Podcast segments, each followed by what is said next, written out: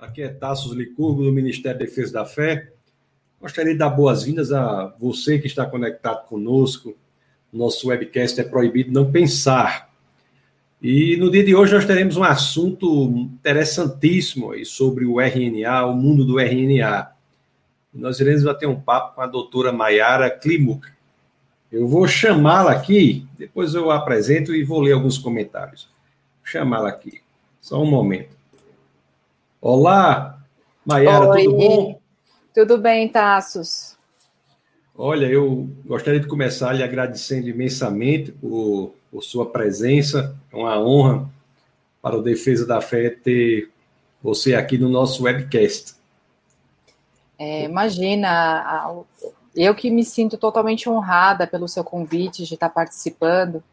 É um, sempre um privilégio é, imensurável poder ter essa oportunidade de divulgar, de falar sobre assuntos tão importantes e tão relevantes, e assuntos que eu sei que muitas pessoas têm a curiosidade né, de saber, e aqui também as pessoas têm até a oportunidade de fazer perguntas. Então é muito bacana o seu, o seu, o seu canal, o seu webcast. Parabéns, viu, Tassos? E eu vou falar aqui o pessoal para doutora Maiara aqui tem um currículo muito forte na área dela.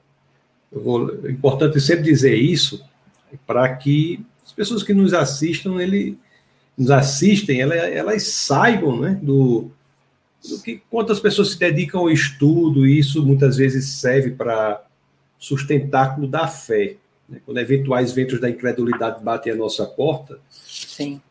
Né, pessoas como a doutora Maiara aí, ela tem a convicção de que também o saber sustenta a fé cristã. Então, isso é importante. Deixa eu só falar um pouco aqui, só porque o pessoal aqui, porque eu vou já ler os comentários. Aguente ler alguns comentários, mas antes de ler, deixa eu falar. Ela, a Mayara ela é bacharel em ciências moleculares e também é bacharel em química. Todo, todos, todos os dois cursos lá pela USP, pela Universidade de São Paulo. Você, você é de São Paulo, Mayara? Sou, sou natural de São Paulo. Natural de São Paulo. Então fez, o, fez duas dois bacharelados aí, um em ciências moleculares e outro em química. E é doutora em ciências pelo Instituto de Química da USP, da Universidade de São Paulo também. Uma carreira muito sólida aí, é uma cientista, uma carreira muito sólida na área de ciência. Atualmente ela é pesquisadora do Departamento de Radiologia, é da Faculdade de Medicina da USP, é, da Faculdade de Medicina. É, uhum. é, é pesquisadora do Departamento de Radiologia da Faculdade de Medicina da USP e também do Laboratório de Química Supramolecular e Nanotecnologia do Instituto de Química da USP, lugar uhum. em que ela se doutorou, de onde ela obteve o seu Isso. título de doutorado. Então, uhum. a tua, o seu trabalho atualmente tem um, uns projetos interessantíssimos, né? Você trabalha aí com a questão de ressonância magnética, é, nanopartículas. nanotecnologia, isso. Exatamente. Olha, olha aí. É. Olha Estou na medicina hoje porque a gente tem feito aplicações médicas, né? Então a ideia é tentar levar nanotecnologias, nanopartículas para. Existem tantas aplicações né, na área médica, então eu tenho me aventurado lá nesses últimos anos e estou gostando muito. Fez dois, você também fez dois estágios é, pós-doutorais, né? Dois pós-doutorados. Sim. Uhum. Também nessa área aplicada, não é isso? É, é bastante aplicado, é. Sim. É. Usa a ciência aí para ajudar as pessoas. Né? É. Isso. Usa Exatamente. a ciência para ajudar as pessoas na, na área da, da saúde e da medicina. Uhum. É, esse é o nosso desejo, né? Um dia poder, talvez até chegar a desenvolver um produto para que seja acessível às pessoas e possa ajudar, por exemplo, no diagnóstico de câncer, no tratamento de câncer e de tantas outras doenças, né? Que então, maravilha. A gente está nessa área, né? Maiara, antes de nós falarmos aqui do RNA, vou só ler alguns comentários aqui no início. Tá Temos aqui o, o Márcio Santana, bem antes já de colocar, ele já escrevia lá, começa, começa. Esse Márcio eu conheço bem. Ah, tá. Não é um pinguim, não, é, uma, é um ser humano mesmo. É. Ah, é. Não, eu faço a pergunta porque o perfil dele aqui, a gente não sabe como é que estão as coisas, né? Ele né? é bem magrinho, viu? Ah, porque os animais hoje estão tão bem evoluídos assim, né? A evolução não. não... Temos o Rogério Fragoso. Estamos Isso aí conheço muito bem também. Olha aí. Então, turma forte aí, viu? Muito obrigado pela presença de vocês, tanto do Márcio quanto do Rogério.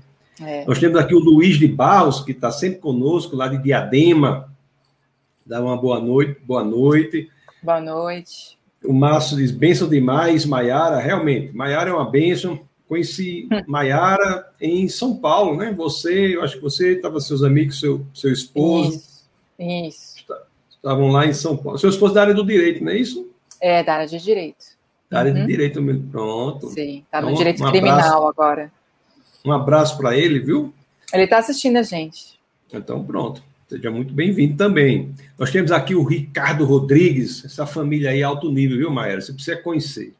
Legal. Viu? Ele, é um é, olha, ele, ele, eu sempre falo isso aí, eu, de vez em quando, vou repetir aqui. Tem quatro meninos pequenos. Olha só.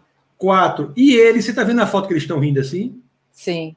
E eles vivem rindo com esses meninos, viu? E, e, e, dizem, eu não sei, o Ricardo pode até confirmar aí nos comentários, dizem que há um planejamento aí de, de vir mais menino aí Olha só, que benção. É, vai ter que, vai ter que comprar uma Kombi, vai ter que comprar uma vai. Kombi. É. Sim. A Stephanie Vitória está aqui, seja muito bem-vinda. Stephanie, a Carla, a Clara Roberta está aqui também. O Francisco Garrido está aqui e dá parabéns Conheço. a você, viu, Mayara? É, parabéns. Francisco conheço também, é um grande amigo. Turma boa que está aqui. Olha aí o Marcelo aí. Marcelo, Marcelo é irmão do Pinguim.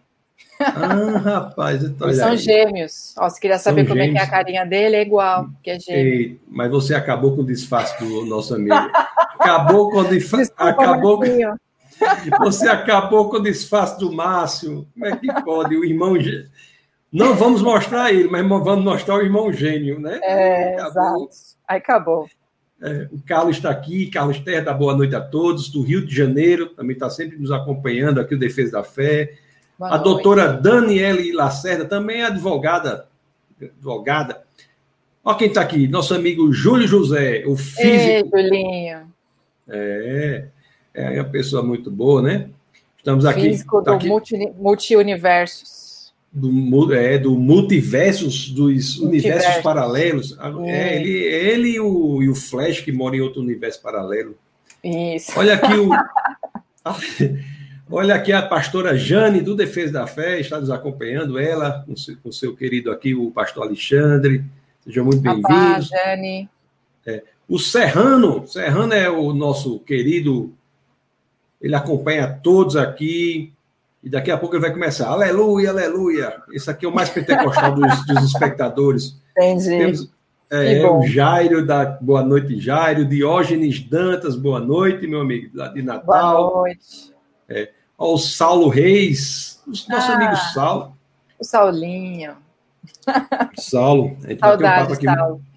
O Saulo participou aqui do nosso webcast e nós combinamos, né, Saulo, de, de fazer mais um sobre. Ah, Saulo, me perdoe, Saulo.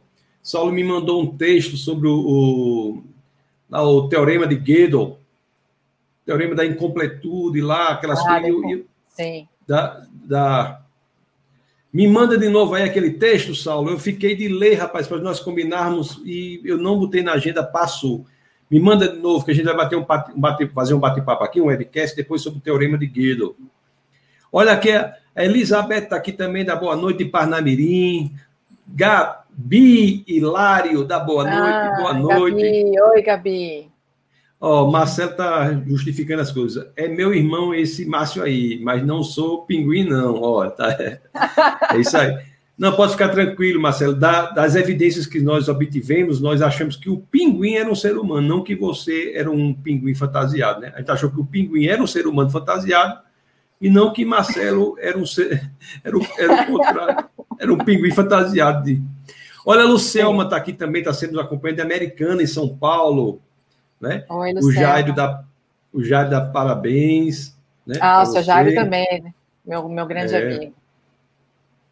É, o Saulo faz aqui um comentário político que nós evitamos aqui. O Saulo, o Saulo é um militante político agora, porque o Tassi falou que os animais estão evoluindo. Se tiver alguém com a figura de jacaré, já sabemos que é a pessoa vacinada. Saulo, ele, ele anda em. Eliana em Terras Perigosas. Rogério Fragoso diz assim: boa noite. A Maiara, além de uma bênção, é, é a nossa fofinha. Amo, de, ah, amo mais que bom. lasanha. É. é. que o meu marido, o Felipe, é o fofo, hum. então eu sou a fofinha. Ah, entendi. Vocês têm filhos? Ainda não. Ainda não. Quando o aí vai ser o. Como é que vai. É, aí vai ter que arranjar um apelido aí, né? Que já está no diminutivo é. apelido de vocês. Ixi, vai ficar uma vai coisa complicada.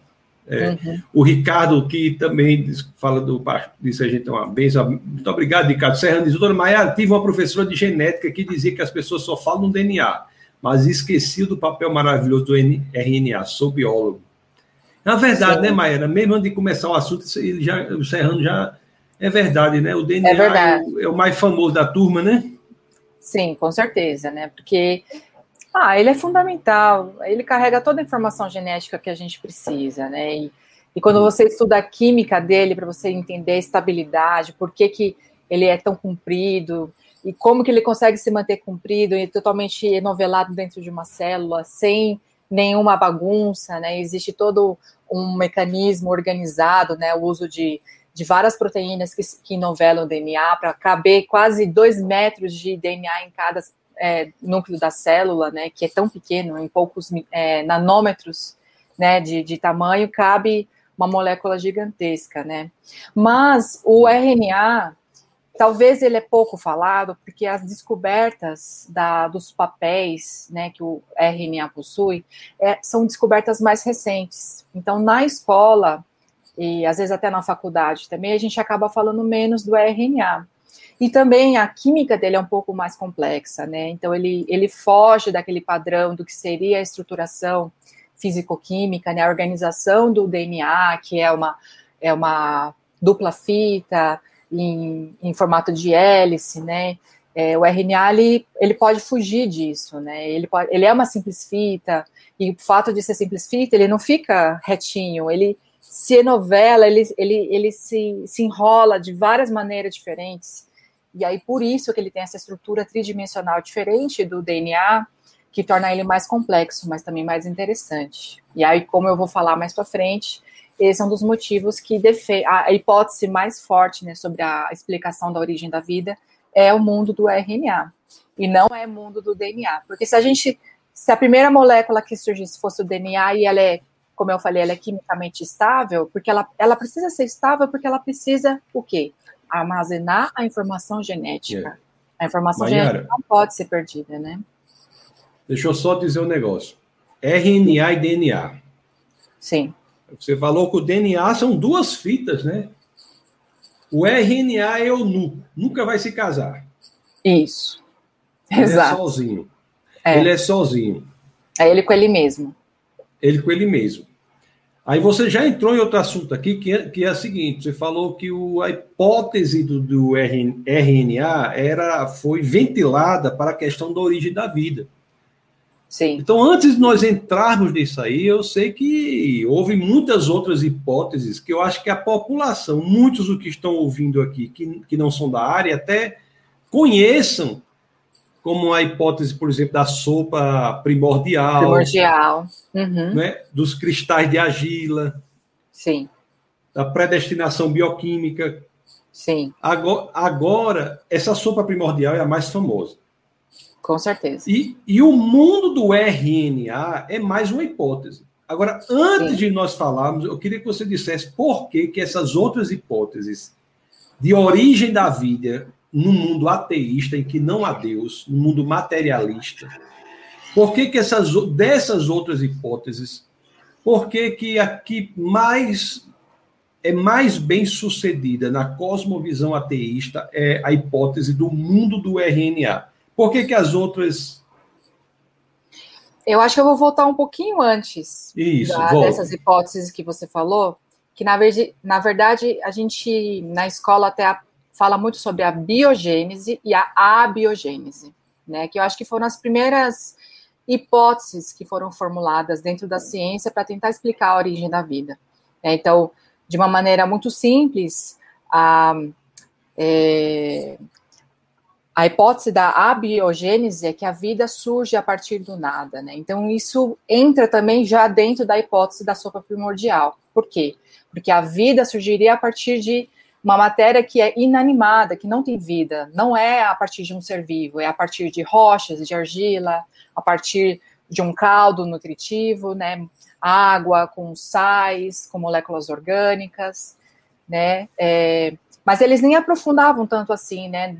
porque isso a gente está falando dessa hipótese da biogênese é, antes de 1600, né, ela já, já se falava sobre isso, né, e, e aí, é, eu, na verdade, eles não falavam sobre a, a, desculpa, sobre a sopa primordial nessa época, eles falavam a, aquela ideia de que a vida podia surgir, por exemplo, é, os ratos surgiam da roupa suja, né, então se você deixava a roupa suja no canto da sua casa por alguns dias, depois de alguns dias surgiam ratos, né, na, a partir daquela roupa. Né? Então, a, a, lei da abiogênese surgiu porque as pessoas observavam que surgia vida a partir de, de uma matéria que é inanimada, né?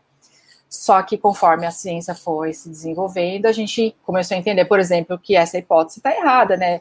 Porque ah, não é porque a, da roupa brotava o rato, é porque a roupa estava suja, estava ali, a cidade estava infestada de ratos, e como a sua roupa estava no chão e suja, usada, isso atraía os ratos.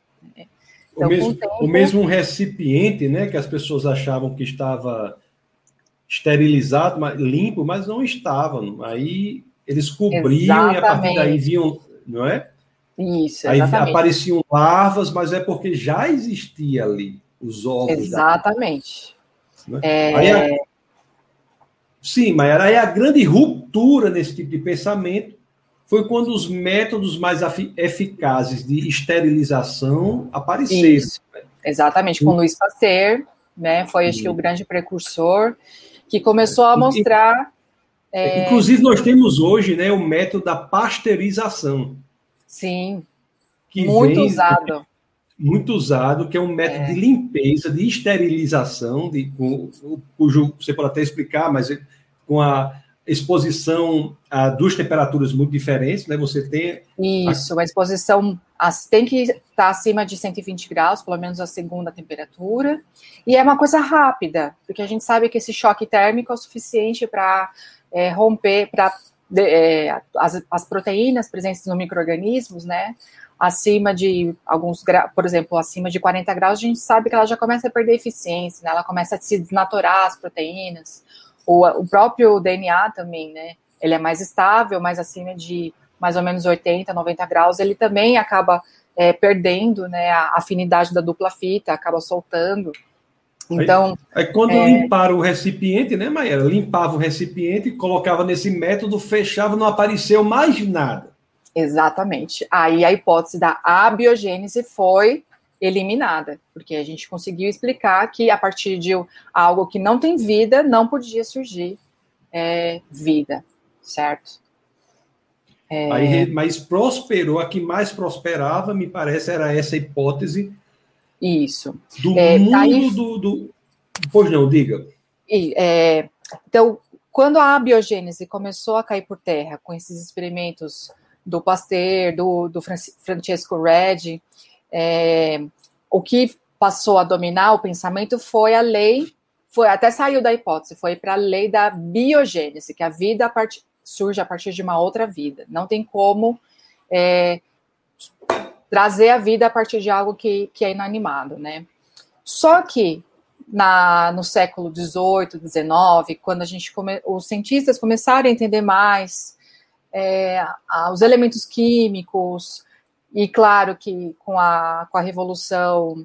É, a, esqueci o nome da evolução, é, é a Revolução Francesa, dos pensamentos né, que teve do. Acho que Tassos pode me ajudar, que agora, para essa parte histórica, eu sou péssima.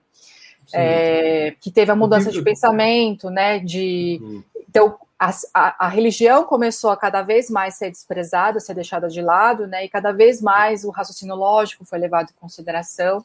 E com certeza, né, com o advento da, de tudo o que Charles Darwin né, descobriu e a, as hipóteses que ele formulou como origem da vida, isso fomentou muito é, a, a, os cientistas da época, né? Então, no final da, do século 18, começou a surgir muitas hipóteses. Aí começaram a surgir essas hipóteses que você mencionou, da sopa primordial. Então, a sopa primordial, ela fala que era um caldo nutritivo, né, que tinha muitos componentes, componentes orgânicos e inorgânicos. Só, e... só me permita aí. Então, isso Sim. aí já é depois do abandono da hipótese da abiogênese, né? Já, exatamente. Então, ó, pessoal, é muito importante isso né, com Pasteur, em mil, por volta ali do, do século XIX, final, é do, de meados a final do século XIX, mas já Sim. antes, né, você falou de Francesco Redi, que é já, é já, já é um século antes. Então tem Sim. Francesco Redi, que é século XVII, Pasteur, que é final do século, ou, é, é, século XIX, Pasteur. Então você Sim. tem a quebra das hipóteses de A, A é um prefixo de negação em grego e em português. Então, Isso. a bio quer dizer não vida, origem, Gênesis Isso. é origem. Então, a origem é a partir da não vida. Então, essa Exato. teoria da origem a partir da não vida, com esses métodos de esterilização, foi abandonada. Agora, Sim. as pessoas dizem, não, mas a vida vem de onde já há vida. Aí vamos para Isso. as teorias da biogênese agora. Isso. Então, mas na verdade, é, a biogênese é, ela, deve, ela sustentaria, por exemplo, até a teoria do design inteligente, né, que defende que você, que, que o designer, ele, ele que projetou a vida, o primeiro ser vivo completo. Né? Então, isso está dentro do que seria a biogênese, certo? Só que pouco na ciência você não vê, por, ao longo de vários séculos, dentro dessa lei da biogênese, a, a formulação de novas hipóteses. Né? Ficou meio que é, parada. E aí, é, com a, a, essa ideia né, de que a vida poderia surgir a partir é, o, a, aquilo que Charles Darwin né, acabou falando, que talvez a partir de, da sopa primordial, de um lago, de uma sopa quente, né, uma sopa morna, rica em nutrientes, tanto orgânicos quanto inorgânicos, talvez com, com os raios é, raios ultravioletas, talvez até com descargas elétricas que existia na, na, na Terra primitiva, é, poderia surgir ali moléculas é, mais é, complexas, que essa que é a ideia da evolução química, né? Então, meio que foi é, Darwin que trouxe, ele, ele não desenvolveu muito essa ideia, existem poucas, poucos trabalhos, né, onde ele relata isso, é, fica somente no, na, no plano das ideias, mas para sustentar né, a, a hipótese da evolução que ele propõe né, das, espécies, das espécies, é, ele, ele precisa falar que a vida não vai surgir, então, da, de um ser vivo. Tem que surgir do nada. E para surgir do nada, precisa ser, da, de novo, volta à hipótese da abiogênese. Então, a biogênese que ficou inerte né, por muitos séculos, ninguém falava muito sobre ela, ninguém colocava muitas hipóteses novas para tentar comprovar isso.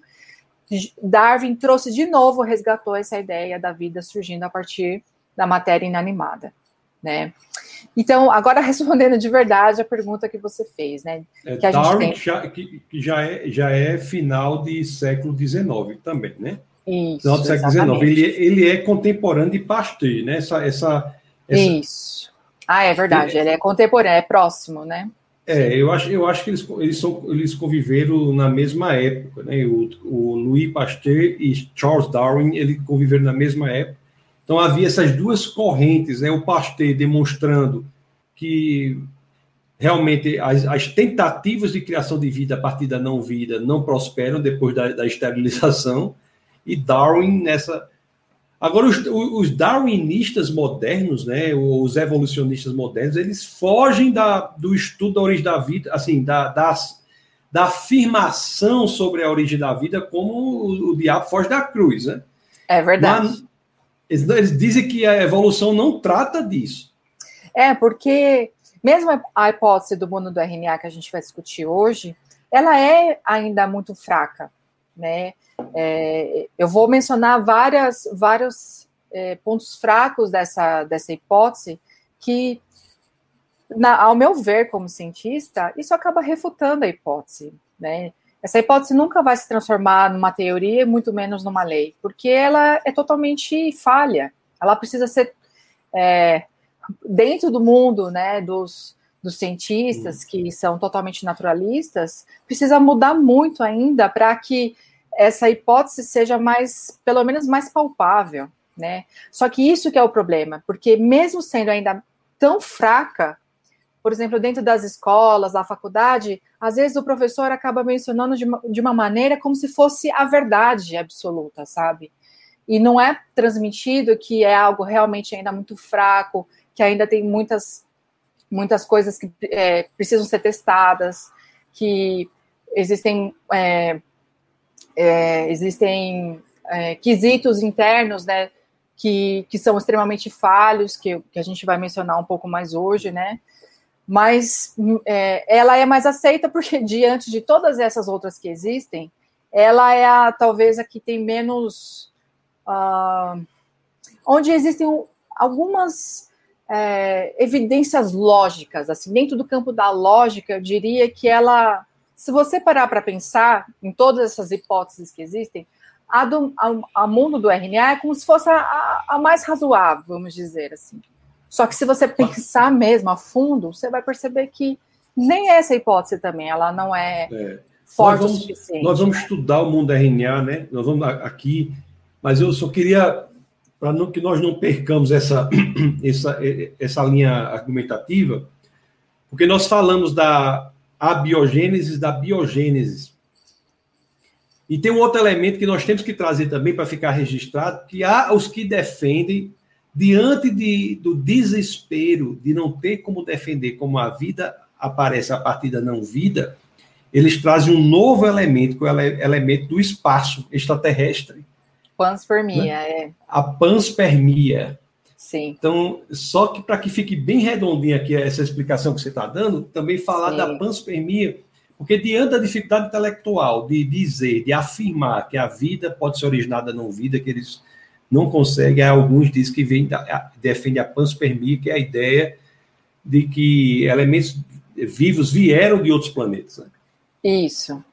O que eu, assim, se você entende um pouco de química, de física, como que um, uma célula, vamos imaginar um meteoro, né? Porque a vida teria que vir a partir de um meteoro, certo? O meteoro, ele, quando ele está caindo na Terra, ele entra em ele pega fogo, porque ele vem extremamente aquecido, né? A atmosfera começa a ter oxigênio, então. E tem atrito com as moléculas da atmosfera, né? Exatamente. Hum. É, e, e esse calor, nenhuma matéria orgânica, nenhuma molécula orgânica resiste ao calor. A gente faz teste no laboratório, acima de 200, 300 graus, nenhuma molécula orgânica se mantém é, íntegra, ela se decompõe, ela vira carvão, gás carbônico, monóxido de, é, de, de, carbono. É, não tem como essa molécula ficar íntegra. É, aí tem uns que falam, ah, mas está lá dentro da rocha, bem interno.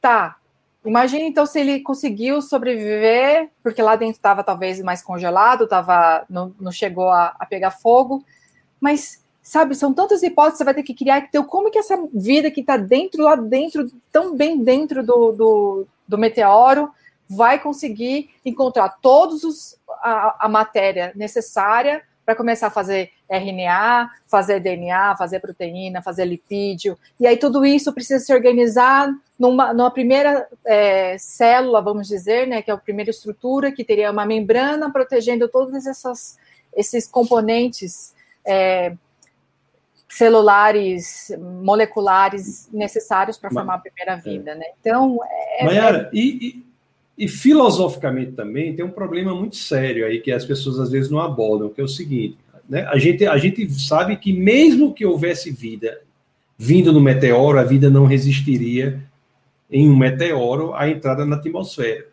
Mas as pessoas têm que entender que dizer que a vida veio de outro planeta não é solucionar o problema da origem da vida, é mudar Exato. o problema de planeta. Exatamente. Se, se, é, é, então, você, então, isso aí é porque é interessante quando a pessoa coloca essa questão, a pessoa dá, ah, já existia vida e a vida veio para a Terra. Sim, meu querido, mas como é que a vida se originou lá? Sim. Se a exato. Terra, que tem as, que tem as condições necessárias para a vida existir, e, é, e, e, só a satisfação dessas condições já é um argumento Muito impressionante. Forte. uhum. muito forte, né? São 122, pelo menos, condições antrópicas que tem, é, é, que tem que ser satisfeitas. Isso dá probabilidade de uma chance em 10 elevada a 138. Uma chance em 10 a 138. Então, então, então as pessoas acham que esse problema está resolvido, quando na realidade mudou o problema de planeta, agora vai dizer como é que está lá no planeta. Pior ainda. Então a, é, então a panspermia é um grito de desespero. Desespero, sim. Do naturalista que realmente não sabe o que fazer, né? Sim. Quando eles falam, ah, acharam em Vênus, acharam em Marte água, acharam uma molécula de açúcar, alguma coisa assim, nossa, pronto. Existem evidências fortes de que a vida pode ter surgido nesses planetas. Isso é forte? Não é forte. As pessoas estão. Para mim, quando uma pessoa fala que é uma evidência forte, algo, algo do tipo, a pessoa está desesperada. Que ela é. parece que realmente não quer acreditar que em Deus, né? Que é, é, é mais fácil. Eu, eu, eu, até brinco que quando eu comecei a estudar todas essas hipóteses de origem na vida, e eu sendo cristã, sempre crendo né, na, na criação por Deus, é claro. É, mas eu sempre fui assim, eu nunca. Eu sempre fui aberta para aprender o que os cientistas estão é, descobrindo, estão falando. Eu sempre fui, escutei e analisei. Analisei também cientificamente, sabe? E, e quando você faz essa análise crítica, racional, você acaba sempre levando para Deus. Deus é a melhor hipótese da origem da vida, entende? É. é claro que a gente nunca vai conseguir provar cientificamente que foi Deus que criou a vida. Inclusive, isso é, é, bíblico, agora eu não lembro de, de cor a referência bíblica, mas o próprio Deus, ele não permite que a gente prove a sua existência, né? Quanto mais provar que ele fez as coisas. É realmente um ato de fé, né? A gente precisa crer. Acho que esse relacionamento com Deus, ele, é, você precisa partir. É, a fé é, é primícia para você ter esse relacionamento com Deus, né? Não, não seria, você não teria um relacionamento com Deus se fosse algo totalmente provado por lógica, ó, Deus existe, Deus criou, tá assim. Você não ia ter o mesmo relacionamento se não tivesse a fé, entende? A fé ela é necessária para que haja a salvação, para que haja o relacionamento com Deus, né? Existe, a gente faz a distinção aqui entre fé, que nós chamamos fé proposicional, que é a fé em uma proposição. Por exemplo, Jesus de Nazaré ressuscitou entre os mortos. Ele pode ter ressuscitado ou não. Isso, é uma, isso aí é uma, é uma sentença com valor de verdade. Pode ser verdadeiro ou falso. Ele ressuscitou, sim ou não? Aí nós dizemos que há muitas evidências para que ele ressuscitou. Então, certo. assim, por exemplo, o universo foi criado a partir do nada. Há muitas evidências que apontam para isso. Sim. Agora, há, há, outro tipo de fé, que é uma fé mais é, não proposicional, que é, por exemplo, eu tenho fé em Jesus. Quer dizer, Jesus é, é um é, é, diferente, não é a, a fé é. numa sentença que pode ser verdadeira ou falsa, é uma certo. fé em uma pessoa. Essa Sim. fé, é, talvez seja dessa que você está falando. Essa Sim. fé é a, é a, fé do relacionamento com Isso. Jesus. Estava falando dessa é? fé. Isso. Dessa fé, a fé não proposicional. Por Isso. quê? Porque a pessoa pode estar absolutamente convencida de que Jesus ressuscitou entre os mortos, que Deus criou o universo e não querer entregar a vida a Jesus. Sim. Né? Acontece. Então, é, a, acontece. E como acontece? A, a gente tá no, no, lá na igreja, a gente está pregando agora sobre é, o Evangelho de São João e estava lá no capítulo 11, lá sobre a ressurreição, ressurreição de Lázaro. A pessoa vê um cara morto há quatro dias. A pessoa vai e ressuscita, o corpo já em putrefação, decomposição, é reconstituído, chega, e as escrituras dizem muitos creram nele. Quer dizer, alguns diante daquele milagre impressionante. Então, então assim, né? Entendeu? Nossa, é então, é verdade. É, isso é, é. A pessoa vê o negócio, isso é impressionante. E mesmo assim. Não crê. Alguns não creram. Então, então uhum. não é a lógica que necessariamente faz a pessoa crer, mas a lógica limpa o caminho entre o homem e o evangelho. Exatamente. Então, pronto. Só para deixar claro, para que as pessoas não entendam que você estava falando de um outro tipo de fé, que é a fé proposicional, e achem que a fé cristã não é racional. A fé cristã é racional. É racional, sim. Pronto. E está claro lá na primeira de Pedro 3,15, né? Que uhum. você deve saber as razões da esperança que é em você. Está claro lá em Romanos 1,20, que manda você olhar para a natureza para aprender de Deus. Pela, e se olha pela natureza, para a natureza por onde? Pela ciência, né? Sim. Então, é, então só para deixar essa. É, é, Maiara, então vamos lá. Engraçado, vamos voltando aqui. Aí nós temos essa hipótese. A hipótese do mundo do RNA, que foi uma hipótese que, entre as outras hipóteses aí, entre, ela foi a mais bem é, sucedida, né? Entre as hipóteses do cristais de argila, de fontes hidrotermais, predestinação bioquímica, é, sopa, sopa primordial, é, mesmo panspermia, é, é toda essa coisa todinha, o mundo do RNA, você disse, entre essas é a que parece ser mais lógica. Sim.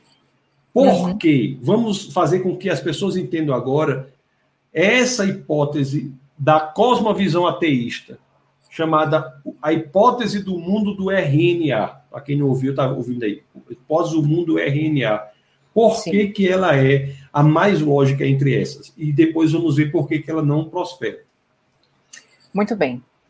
Então, é, na década de 50, de, de 1950, né, começaram, hum. é, de, de 50 para 60, foi descoberta a estrutura do DNA. Então, o, o, o material genético, né, o ácido ribonucleico, é, desoxirribonucleico, que é o DNA, e ribonucleico, que é o RNA, né, ele hum. começou, ele foi descoberto, foi proposto para o Watson Crick e, a, é, e os outros pesquisadores que trabalhavam com eles, a estrutura, né, eles fizeram todo aquele estudo de cristalografia de raio-x e conseguiram ver que o o DNA tinha aquela estrutura de dupla hélice.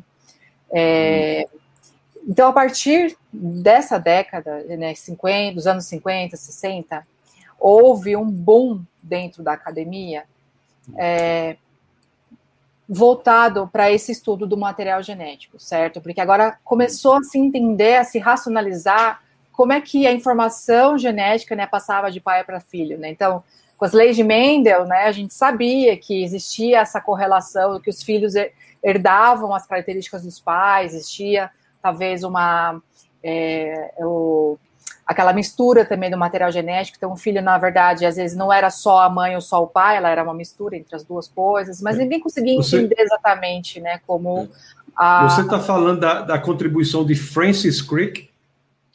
Isso, que Francis Crick é, Watson e Crick, né, os dois, eles Sim. trouxeram essa parte, essa racionalização bioquímica de como que a informação genética está armazenada, como que é, é, a estruturação química mesmo, como que é, como que são essas moléculas, né? Porque dentro dessa cosmo, cosmovisão ateísta, né, tudo se explica a partir de moléculas, a partir de é, energia, né? Isso, e... isso, isso é meados do século passado, né? Isso, você falou. década de 50, então, 60. Então, é começaram... importante um dado aqui, se você me permite, vocês claro. prestem atenção. Isso é, isso é 1950 e pouco, é, final da década de 50, início da década de 60, décadas depois de Charles Darwin. Sim. Isso é muito importante, pessoal. Quer dizer, Darwin, Darwin ele morre no, no 1880 e pouco, ele morre. É, final do século XIX ele morre. Então, quer dizer, são 60 anos depois de Darwin que todo que a verdadeira genética foi conhecida, né? Assim, os estudos houve um boom no conhecimento da genética. Então, Darwin ele não tinha esse conhecimento na época dele. Só para deixar bastante claro isso aí. Claro. Muito bom, obrigada. Porque talvez se ele soubesse, ele não tivesse feito, tivesse dito o que ele disse. Exato, exatamente. É, e aí, com, o, com esse advento né, da, da, do entendimento da estrutura, é, do, do, DNA, do RNA, aí veio a descoberta do RNA, porque o RNA é um pedacinho, né? Lembra o DNA, então, é uma, uma dupla fita, que tem quase 1,80m, é, né? No caso do, do, material genético do homem, que é um dos maiores de, é, moléculas de DNA que existem entre as espécies, né? É, e ela está totalmente emparelha, emparelhada, né? Existem aquela correlação entre as bases nitrogenadas e é, ela, o DNA carrega toda a informação genética, né? Oriundo do pai e da mãe, né? É, e na década de 80, é, já se sabia muita coisa sobre o RNA, se sabia que o RNA ele era o intermediário entre o DNA e a proteína. Né? Então, o dogma central da, da biologia molecular fala que a partir de um processo de, traduz, de transcrição, né, então a, o DNA ele é aberto numa região codificante que a gente fala que é um códon, né, que é uma região específica que vai trazer informação de como produzir uma proteína funcional, certo? Então o DNA nada mais é do que ele carrega essa informação de como fazer inúmeras proteínas, milhares de proteínas, certo? Então, na hora que ele abre nessa região que vai codificar uma proteína, é, ele não pode se desfazer, certo? Tem que se manter estável, porque ele tem que carregar sempre a informação genética. Então, ele abre de uma maneira sem se romper, existem muitas proteínas que estão orquestrando é, esse processo chamado de transcrição. E aí, uma fita de RNA que tem a mesma linguagem do DNA, que são as bases nitrogenadas, certo? É, existe essa cópia desse pedacinho do DNA forma, formando o RNA mensageiro, certo? E esse RNA mensageiro ele sai do, do núcleo da célula, ele vai para o citoplasma, para a parte de fora do núcleo, certo? E lá acontece o processo chamado de tradução. Por que, que a palavra é tradução? Porque existe realmente uma mudança de linguagem. Né? Então, a química é diferente. A química do DNA e do RNA é a mesma. São os mesmos tipos de molécula. Mas quando você vai passar essa informação para a proteína, a proteína agora é uma outra linguagem. Agora é a linguagem dos aminoácidos. É, que são 20 tipos de aminoácidos diferentes, certo? E essa tradução acontece dentro de um complexo é, é, de proteínas e de RNA chamado ribossomos, né? Então, o ribossomo, ele tem toda essa maquinaria para fazer essa conversão da, da, mensa, da mensagem contida no RNA mensageiro para produzir as proteínas. Porque a proteína é ela que faz, na verdade, a vida acontecer.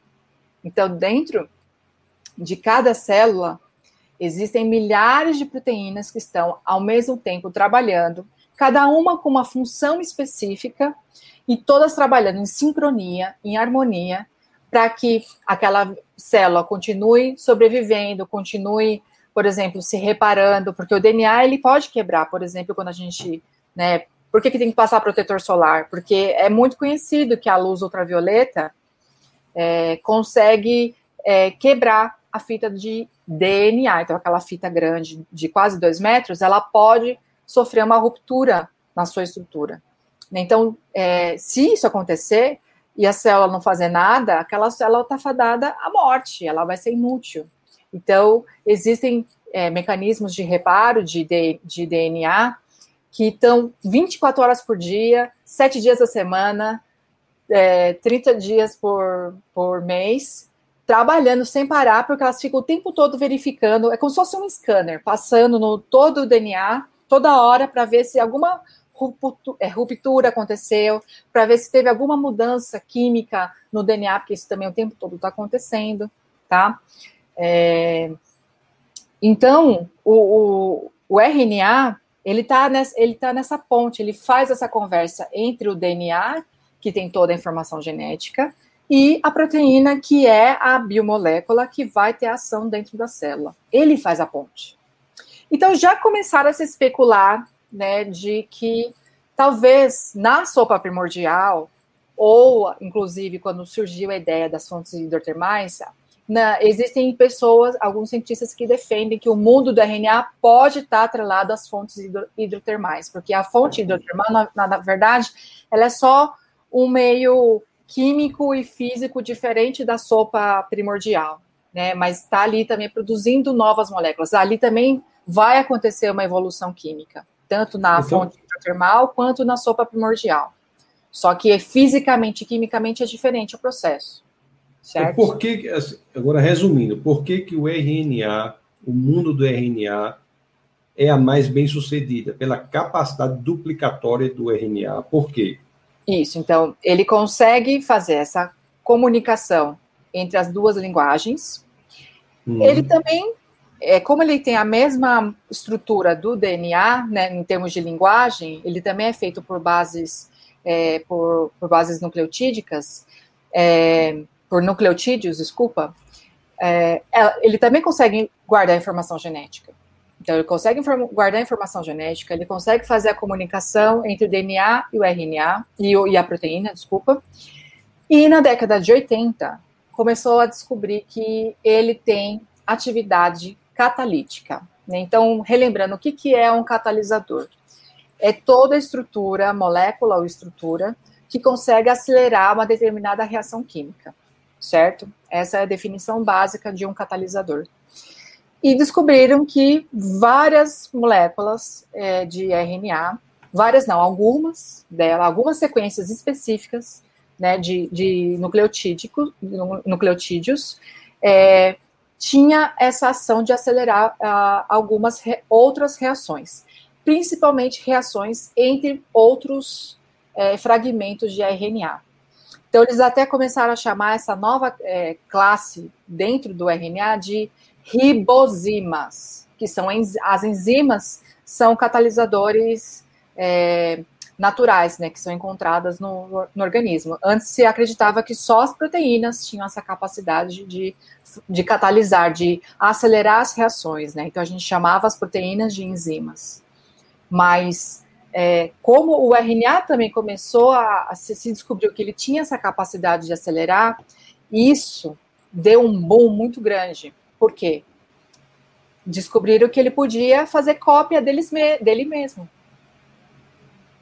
Ele pode fazer a, a ligação entre é, nucleotídeos e aminoácidos, ou seja, ele consegue fazer essa interação entre a, aquela molécula que eu falei da, da, tradução, onde você passa a informação que está no DNA para a proteína, também a gente começou a se descobrir as moléculas, né, as ribozimas, que, poder, que têm essa ação de, de promover essa reação química entre as moléculas, certo?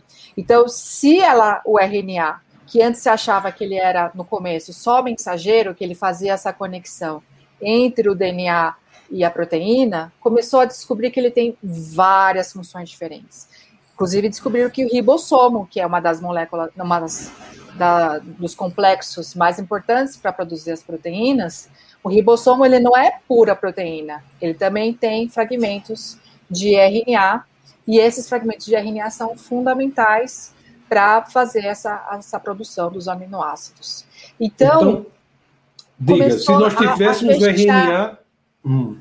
Pois então, não, continue. Vá. E começa a pensar na, né, na mente desses dos cientistas que acreditam só no, é, né, no ateísmo, né? Então, você precisava de uma molécula que fosse capaz de começar o quê? A partir de moléculas mais simples, é, produzir moléculas mais complexas. Então, o RNA, é, quando você mostrou que ele tem essa capacidade de, de fazer reações, então ele acelera, por exemplo, a produção de é, outros, a formação de outros pedacinhos de RNA. Ele acelera isso, porque se não tivesse essa propriedade, você concorda que as moléculas sozinhas tinham que, por livre e espontânea vontade, se encontrar uma na outra e se ligar, aí depois vem a outra molécula e liga aí para formar a primeira molécula, por exemplo, de RNA, ou a primeira proteína, ou o primeiro DNA,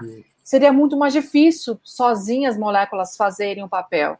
Porque quando você, quando você é químico e você entende das condições necessárias para produzir uma molécula de RNA, você vê que não é nada trivial. E hoje, gente, até hoje, a gente está em 2021, ninguém conseguiu no laboratório produzir uma sequência curta de RNA partindo só de é, reações simples, sem, a inter, sem o uso de moléculas, é, proteínas, sem o, o uso de ribosima, só partindo puramente de moléculas simples, por exemplo, de gás carbônico, amônia, é, enfim, existe uma, uma série de, de moléculas diferentes que vários cientistas defendem que precisava ter no mundo primordial para produzir essas moléculas mais é, avançadas. É claro que para produzir o primeiro RNA, que seria, por exemplo, uma ribosima, teria que formar de uma maneira espontânea.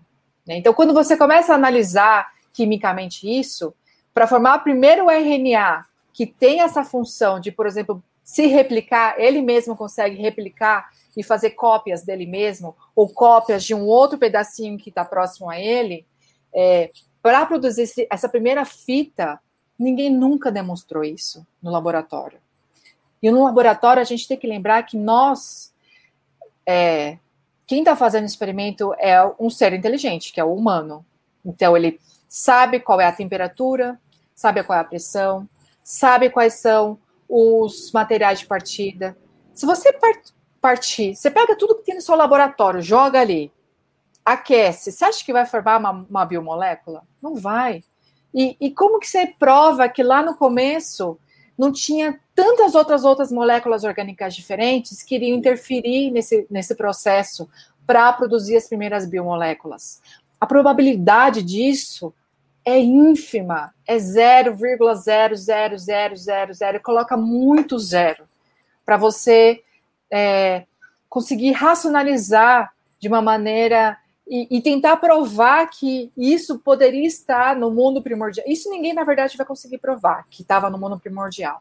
Né? Isso ninguém nunca vai conseguir, porque ninguém estava lá como testemunho ocular para saber o que, que tinha na sopa primordial ou é, no caldo ali para formar as primeiras biomoléculas, entende? O que... Só que o, o que eu só para finalizar então a, a, a, sua pergunta, então o RNA ele, ele tinha essas características que tentariam é, trazer essa a esperança, vai, vamos dizer, para produzir outras biomoléculas a partir dele, porque ele carrega informação genética, porque ele faz a conversa entre o DNA e o RNA, ele também faz várias reações ele consegue se multiplicar, fazer várias cópias dele, várias cópias de outras sequências, consegue é, fazer essa interação com aminoácidos. Então, quando se descobriu isso, é, começou uma, uma caça às bruxas, eu brinco, né? Então, vários laboratórios começaram a se especializar. Então, eles começaram a fazer sequências aleatórias de vários RNAs e testava uma por uma dessas sequências para ver se uma delas conseguia ter alguma atividade catalítica. É claro que, por tentativa e erro, os cientistas vão descobrindo várias moléculas é, que podem ter algum tipo de, de função, algum tipo de reação é, que, que catalisa alguma reação química específica.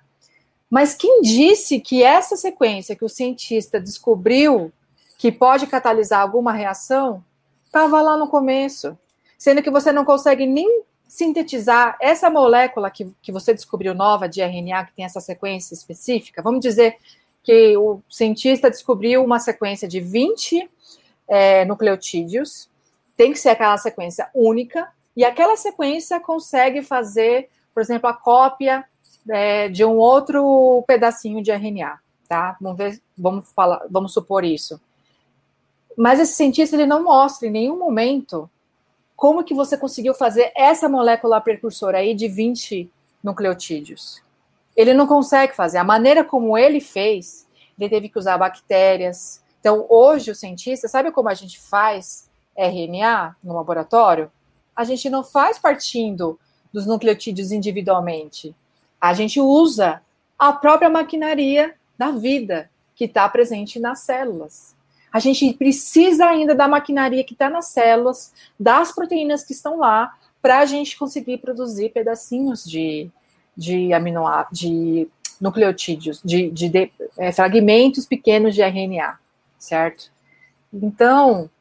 É, é, pessoal, o pessoal diz a assim, né, a, vida, a vida se origina porque tem RNA. Mas quem foi que fez o RNA? É assim, esse é, é o, a, o bottom line, né? O, a, a coisa em resumo, é isso. Como é que você pode. De, você já sai do pressuposto que existe a fábrica para fazer fábricas, né? É como, assim, como é que as fábricas são feitas? Não, são fábricas que fazem fábricas, mas qual é a fábrica? Como é que foi feita é, essa primeira fábrica? A primeira. Então, é, e, é interessante que o argumento que eles usam é de demonstrar que o RNA é capaz. Então, ele demonstrando que o RNA é capaz, tem outras capacidades na realidade, ele está dizendo que é uma maquinaria altamente complexa, que exige uma mente cada vez mais inteligente por trás para fazer aquilo. Exatamente. Tudo que se faz em laboratório não se prova que se é por acaso, se prova que é feito a partir de um grupo de pessoas extremamente inteligentes, cientistas dedicados. Exatamente. Quem é disse é outro... que lá na sopa primordial não tinha condição controlada? A, a, no, a gente que estuda mais a química, é, eu não vou lembrar agora é, o, os detalhes, mas eu lembro que, por exemplo, para você fazer a, a, ribose, a ribose ela é o açúcar que é usado na constituição de um nucleotídeo. Lembra que para fazer o RNA são vários, são inúmeros nucleotídeos. E o nucleotídeo, na verdade, já é uma molécula muito complexa. Ele parte a partir de três moléculas mais simples: do fosfato, da ribose, que é o açúcar, e de uma base nucleotídica, que podem ser quatro moléculas diferentes, que é adenina, citosina, guanidina e timina, né? É, então, quando você tenta fazer a síntese, por exemplo, das, das bases nucleotídicas, você vê que a síntese, a condição de pH e de temperatura, é incompatível com a condição de síntese do, da, do açúcar. se é incompatível, como é que você vai conseguir fazer o primeiro nucleotídeo de maneira espontânea? Entende? Se um precisa de pH ácido e o outro precisa de pH básico, não tem como ali na sopa primordial você ter as duas coisas ao mesmo tempo. Entende? Era, era um piscinão lotado, cheio de coisa ali, uma bagunça total. E você não tinha esse controle fino de pH, de temperatura que são condições Tem... fundamentais para você fazer a, as moléculas, que é o que o químico faz no dia a dia no laboratório, né? A gente tenta descobrir quais são as condições para você formar a molécula do seu interesse que você desenhou, né? Então a gente primeiro desenha a molécula de interesse, que a gente sabe que vai ter alguma aplicação importante, por exemplo, vai ser um fármaco com uma ação anti-inflamatória, por exemplo. A gente sabe que para você fazer um, um fármaco anti-inflamatório, ele precisa ter uma certa estrutura, precisa ter carbono ali, precisa ter oxigênio, precisa ter uma amina, precisa ter isso, aquilo. Então você faz o desenho da molécula. E aí é um desafio tentar fazer a síntese, né? A síntese, quando a gente fala, é a produção daquela molécula. Então você precisa fazer a partir de vários passos, não é uma única reação. Puf, você colocou A, B, colocou o pH, pressão, temperatura, puf, daqui 10 minutos formou o produto C que você queria. Isso é raro acontecer. Nunca é, uma molécula, ainda mais uma, vai um nucleotídeo que é tão é, complexo, complexo, como eu falei, você precisa de vários passos de reação. Primeiro você faz uma parte da molécula, depois você faz a segunda parte, depois você faz a terceira, depois você une os pedacinhos. É, ou você vai construindo a molécula aos poucos, ela vai crescendo aos poucos. Existem várias estratégias diferentes. E, e cada um desses passos químicos que se dá, normalmente, são condições diferentes. Então, na primeira reação, existe um pH e uma temperatura. Na segunda reação, é outro pH. E aí, nessa segunda condição, normalmente a gente adiciona algum outro, alguma outra molécula. Ué, na sopa primordial, vai ter alguém lá, uh, vou adicionar agora uma outra coisa para a reação acontecer? Não tinha. Tem que ser, primeira fase tem que ser na sopa de feijão, na segunda na sopa de batata, na terceira na sopa de espinafre. Isso. Nem, nem se for na mesma sopa não funciona. Você tem que dar o pH de fase para fase. Tem que adequar. Ótimo não é? exemplo. É? é? isso mesmo. É. O, o, aquela, aquele título do, do, do artigo lá do que é do Bernhardt, que ele diz, é genial, né? Que ele diz é a hipótese do mundo do RNA diz assim: é a pior teoria da evolução da vida, exceto é, é aí diz assim, é a pior teoria, fora as, a todas as demais, né? Isso. Porque as outras ainda são piores ainda, né? Assim, ele, esse o título de, dele diz assim, né? De, o, é, a hipótese do mundo RNA, a pior teoria da evolução remota é, inicial da vida, excetuando-se todas as demais, porque ela é, é, ela é horrível, mas as outras ainda são piores. Então, Exato. o mundo RNA, ele pressupõe a existência prévia do RNA, que não pode ser pressuposta. Você tem que dizer como é que o RNA, o primeiro RNA e os RNAs iniciais se formaram. Sim, exatamente. Então, a gente fica assim com a necessidade de intelectual, né, Maera, de assumir que há uma inteligência por trás. Exatamente. Cada é? uma Vamos pegar uma ribosima, né? Hum. Conhecida, é, que vai, é, é, eu, são códigos, né? Que eles dão. Mas aquela ribosima conhecida, vamos dar o nome dela de X, tá? Só para facilitar.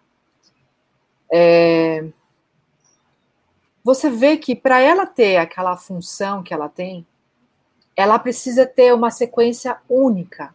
Então, é uma, por exemplo, se ela tem um tamanho por exemplo, de 50 nucleotídeos, tem que ser aquela sequência única.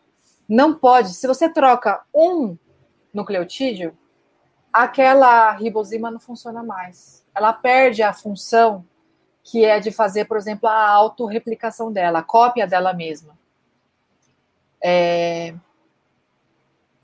se você fazer uma, uma, matemática simples, vamos pensar então nessa, porque a, o que a gente sabe dessas ribosimas, as mais conhecidas, elas têm em torno mais ou menos de 150 nucleotídeos, tá? Ela não é pequenininha, ela é grande. Então precisa ter 150 nucleotídeos com uma sequência específica para formar aquela ribosima que tem aquela função de fazer a sua autorreplicação. Então, vamos supor que naquela sopa primordial ela estava infestada dos quatro tipos dos nucleotídeos que a gente conhece, que é a ACGT, certo? É... Qual a chance, qual a probabilidade de você formar essa fita específica, com essa ordem específica, que eu né, vou chutar, por exemplo, para essa é, ribosima X, para ela existir, ela tem a sequência A, A, C, T, G, e aí, aí vai, sabe? É só essa sequência. Qual a probabilidade, a partir dessa sopa que você tem de todos os nucleotídeos, de formar essa única sequência? Por análise combinatória, é, na época eu tinha feito o cálculo estava fresco na minha mente, agora não tenho é, noção, é, eu não tenho ex exatamente o, o, valor, mas era alguma coisa de 1 elevado a 200 e alguma coisa.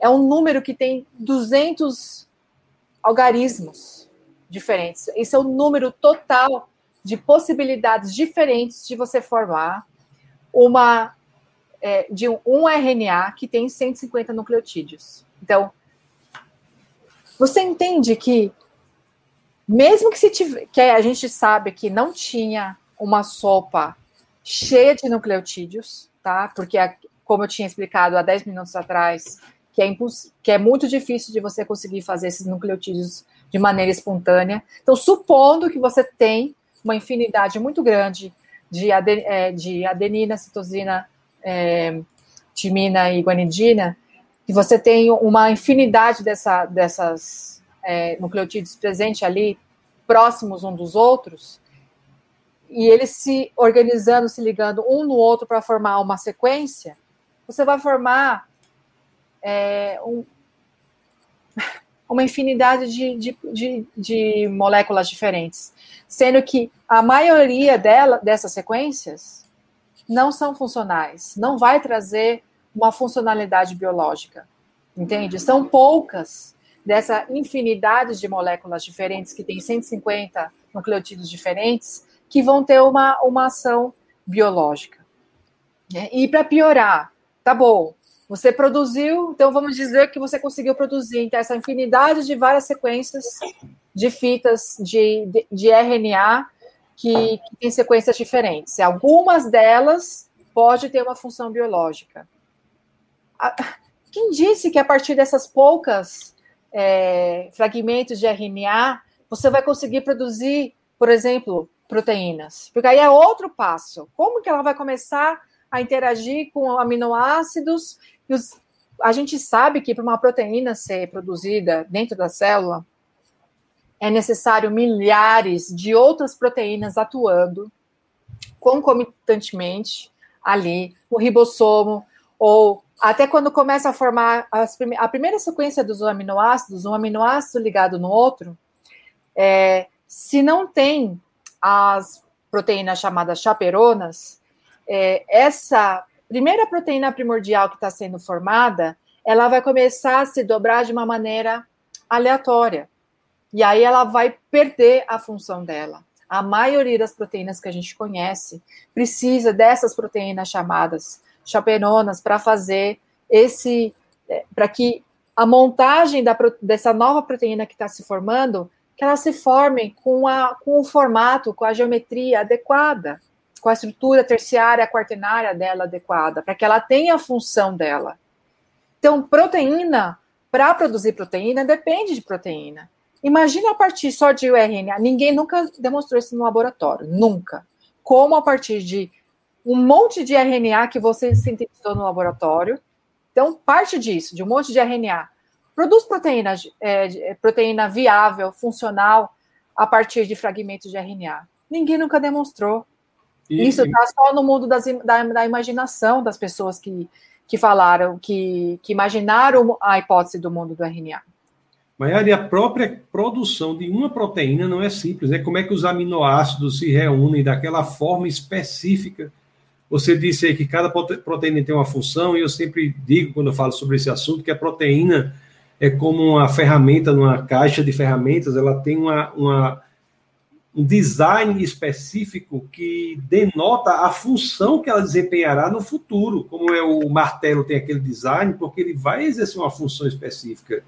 O Exatamente. alicate e a proteína é da mesma forma. Como é que o aminoácido sabe como se reunir para criar aquela proteína? Então, sempre as pessoas saem de um pressuposto que já é extremamente complexo, sem questionar como aquela complexidade veio a existir sem uma mente inteligente, e a partir daí dão pulos de fé no processo de complexidade para frente como se fosse no normal, quando nem no laboratório consegue repetir aquilo.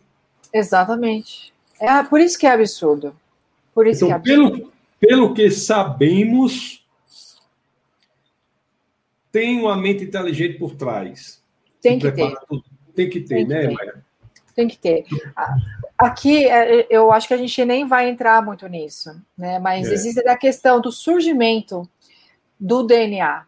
Né? Então, como que o RNA conseguiu, tá? Foram feitos vários pedacinhos de RNA. Como que ele conseguiu se duplicar? Então, ele fez a sua fita complementar.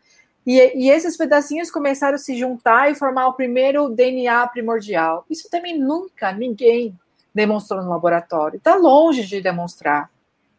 Então, porque essas sequências que estavam sendo produzidas de maneira aleatória e que alguma delas poderia trazer uma, um RNA que seria funcional, essa informação do RNA que é funcional precisa ser guardada. Então, essa informação precisa ser armazenada no, no formato de, de moléculas de DNA. E ninguém nunca demonstrou isso no laboratório, de como que a partir de fita simples de RNA é, você começa a produzir fitas de DNA. Não tem, porque isso, é, fisicoquimicamente, isso é, é impossível. E, e, se você pensar, aí tá bom, formou a primeira célula que tem um, um pedacinho de DNA, e aí como que isso começou a acumular as outras mutações das próximas moléculas de RNA, que foi evoluindo e isso foi aderindo cada vez mais ao DNA, para cada vez o DNA ser mais complexo e formar uma vida cada vez mais complexa, entende? Isso é absurdo, isso ninguém nunca conseguiu demonstrar, e na minha humilde opinião, ninguém nunca vai conseguir demonstrar, porque é praticamente impossível, físico-quimicamente falando, pensando, quimicamente falando, não, não tem como isso acontecer, não dá. Aí é, é a hipótese final do mundo do o, o mundo do RNA, ele tem várias premissas, né? Ele tem vários passos, né, que eles tentam categorizar de como que a vida poderia surgir a partir do RNA. E aí existe o passo final que é absurdo, que todos esses fragmentos de RNA que têm alguma função, esse DNA primordial, as proteínas primordiais que se formaram a partir do RNA, eles teriam que estar todos muito próximos fisicamente, como ninguém fala. E aí, uma dupla camada lipídica teria que envolver todos esses fragmentos ao mesmo tempo e fechar nessa primeira unidade de vida básica, que na verdade não é nem vida ainda, porque como só tem é, macromoléculas, né, ainda não tem organelas, né, você não pode nem chamar ainda de, de célula, seria o seria uma procélula, né, uma, uma, uma coisa bem primordial que teria que se evoluir ao longo do tempo para formar as organelas e começar a for e formar finalmente a primeira, primeira célula. Para ser célula, ela precisa ser autossustentável, ela precisa se, se, se reproduzir, né, se dividir, ela precisa saber se comunicar com o meio externo, então sua membrana né, também precisa ser seletiva para deixar entrar alimento, descartar aquilo que é tóxico que a célula está produzindo dentro dela. Né? Então, isso, imagina. É muita fé, né? Muita fé. É muita fé. Tá muita tudo fé. reunido e aparece aquela aquela camada que é dupla, dupla camada, né? Fosfolipídica. De uma hora para outra. Como é, como é que é muita fé? Como é que, exatamente. É, assim, eu que já trabalhei um pouquinho com, com essa parte de surfactantes, né? Que são as moléculas que podem fazer é, micelas, que podem fazer lipossomas, que é a mesma princípio físico-químico da produção da membrana plasmática da célula, né? Hum. Eu que estudei um pouquinho disso, a gente sabe que não é trivial você formar essa, essa, essa membrana né, lipídica. É, você precisa chacoalhar, você precisa agitar, precisa ter solvente orgânico, você precisa fazer muitos passos para conseguir produzir é, uma micela, ou ainda mais um lipo, a, a, a, micela é mais fácil de fazer porque ela é mono, uma monocamada só, né? Mas para fazer uma bicamada é bem mais complexo. A, o processo não é espontâneo. Né? Precisa ter condições específicas também para se produzir isso. E, e, fazer bem em volta das moléculas que, tão, que foram produzidas ali é ainda mais inimaginável tudo isso, né? Pois. Maravilha. Deixa eu voltar. Nosso tempo já está se esgotando aqui. Vou ver algumas perguntas aqui, alguns comentários. Vocês aí coloquem as perguntas. Pessoal aqui acompanhando bastante a, a explanação da doutora Maiara. Explanação aí de alto nível aí, viu?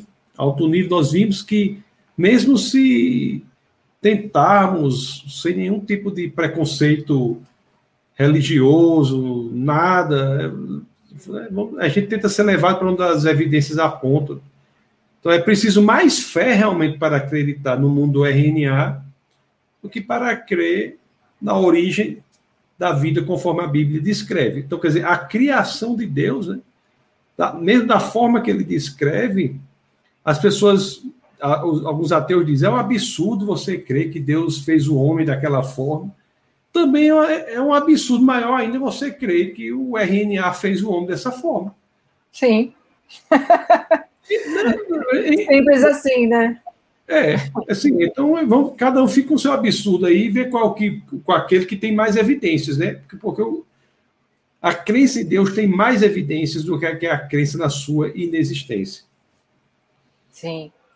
É, você criar na, crer na, na hipótese Deus, Deus criando as coisas, se você crê que realmente ele existe, que ele é poderoso, porque ele é Deus, não é absurdo você pensar que Deus produziu o homem a partir do barro, entende? Porque ele é poderoso. Então ele controla toda a matéria, toda, todas, as, todas as leis físicas, todas as moléculas. O milagre vem de um pacote, né, Exatamente. A possibilidade, a possibilidade do milagre vem dentro do pacote, né?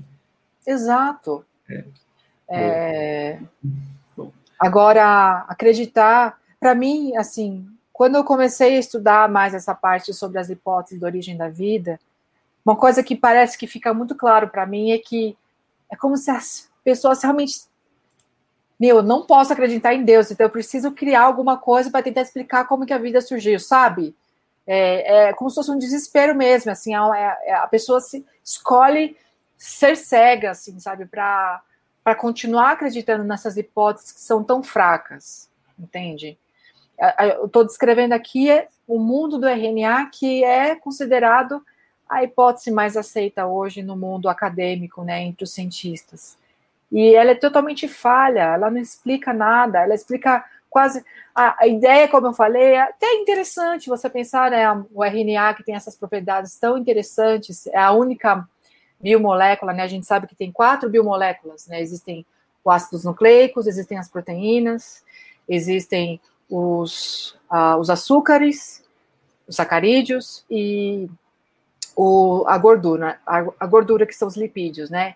dentre essas quatro, os ácidos nucleicos, né, que são divididos em DNA e RNA, realmente o DNA, o RNA é a molécula mais interessante que pode ser usada para explicar o surgimento de algumas outras biomoléculas.